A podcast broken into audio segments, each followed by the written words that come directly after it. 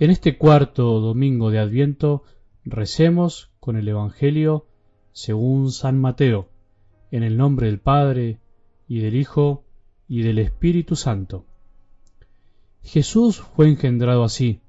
María, su madre, estaba comprometida con José, y cuando todavía no habían vivido juntos, concibió un hijo por obra del Espíritu Santo. José, su esposo, que era un hombre justo y no quería denunciarla públicamente, resolvió abandonarla en secreto. Mientras pensaba en esto, el ángel del Señor se le apareció en sueños y le dijo, José, hijo de David, no temas recibir a María, tu esposa, porque lo que ha sido engendrado en ella proviene del Espíritu Santo.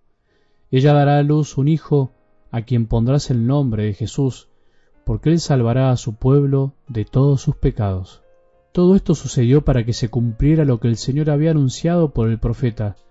La Virgen concebirá y dará a luz un hijo, a quien pondrán el nombre de Manuel, que traducido significa Dios con nosotros. Al despertar, José hizo lo que el ángel del Señor le había ordenado, llevó a María a su casa. Palabra del Señor.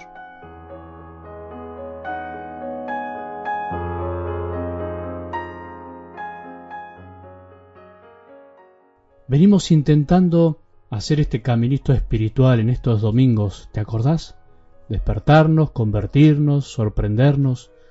Y hoy agregamos el último desafío, la última propuesta o invitación, recibir. Es la última semana, tiempo de espera, de recepción, de estar alertas, pero con el corazón bien dispuesto para recibir al niño Jesús. ¿Qué hacemos cuando un niño viene a nuestras familias? Fundamentalmente lo recibimos. Preparamos todo para que sea parte de la familia, nos llenamos de alegría y de gozo. Pensá en tu familia, seguro te pasó. Y si pensamos algo así, para con Jesús, qué lindo sería. Para ir generando esta actitud en nuestro corazón, te propongo que meditemos en esto.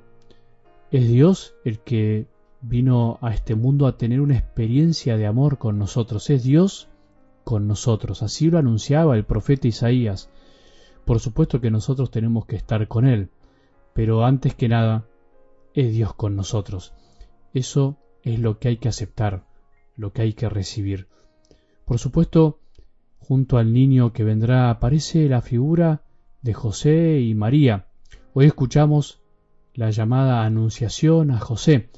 Dios también tuvo que enviar un ángel a José para que no tema, para que no huya de su plan, para que se deje sorprender.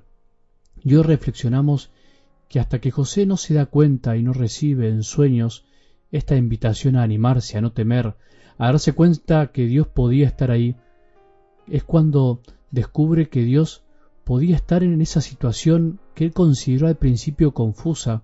No sabemos lo que habrá pasado con el corazón de José, pero si había decidido abandonar a María, quiere decir por supuesto que no entendía lo que pasaba y que además, viendo que María estaba embarazada, y que él no era el padre, había decidido entonces abandonarla en secreto, porque las cosas no habían salido como él pensaba. Muy entendible, y en medio de toda esa confusión era fácil pensar que Dios no podía estar ahí. ¿A quién de nosotros no le hubiera pasado eso? Bueno, ¿cuántas veces nosotros pensamos que Dios no puede estar en donde nosotros creemos que tiene que estar?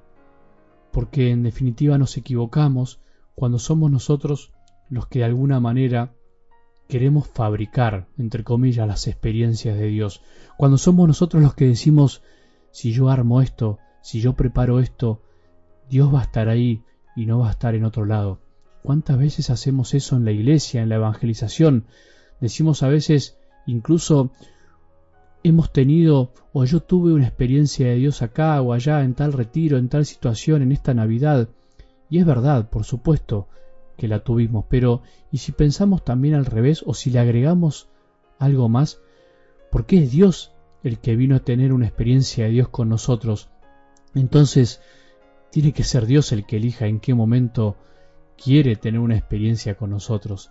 Es Dios el que está siempre queriendo tener experiencias con nosotros entonces ahí cambia el panorama, porque ya no soy yo el que decido cuáles son las grandes experiencias de Dios, cuáles son los grandes momentos, sino que empezamos a ver que Dios está siempre con nosotros, porque Él vino a estar con nosotros. Está ahora en tu dolor porque se acerca una Navidad donde no vas a estar con aquel que vos querés y quisiste tanto. Dios está y estará, aunque en esta Navidad está enferma aquella persona que vos querés tanto. Está en esta Navidad con vos aunque estés atormentado o padeciendo alguna debilidad, un pecado que no puedes dejar, aunque estés muerto de cansancio por este año que termina. En esta Navidad Dios estará con vos y conmigo a pesar de que tu hijo o tu hija está alejado de vos y no te escucha o está alejado de Dios. Dios está con nosotros. Esa es la certeza de la Navidad, esa es la certeza de la cercanía de esta fiesta que vamos a celebrar. No es la fiesta de armarme la experiencia de Dios a nuestra medida. No es la fiesta de que yo me armo la experiencia de Dios, hago mi obra de caridad para lograrlo y bueno, está bien, es verdad que hagamos eso, pero Dios está y estará más allá de lo que nosotros hagamos. Bueno, ojalá que como le pasó a José, que aunque quiso escaparse de la situación difícil que le tocaba enfrentar, y en sueños recibió la ayuda y la certeza de que Dios estaba con él, ojalá que así nos pase a nosotros también, que no temamos, no temamos y recibamos a las Marías que nos traen a Jesús, nuestro Salvador, para que podamos tener una verdadera experiencia de Dios. Que tengamos un buen domingo y que la bendición de Dios, que es Padre misericordioso, Hijo y Espíritu Santo, descienda sobre nuestros corazones y permanezca para siempre.